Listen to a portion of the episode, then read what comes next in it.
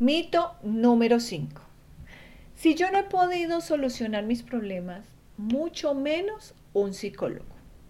Y esto se debe a que cada persona interpreta su realidad de acuerdo a sus experiencias y circunstancias individuales.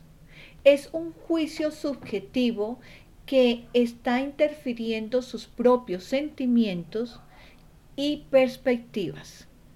La terapia psicológica te ayuda a ver interpretaciones diferentes y eso te oxigena, permitiéndote encontrar diversas soluciones a un conflicto.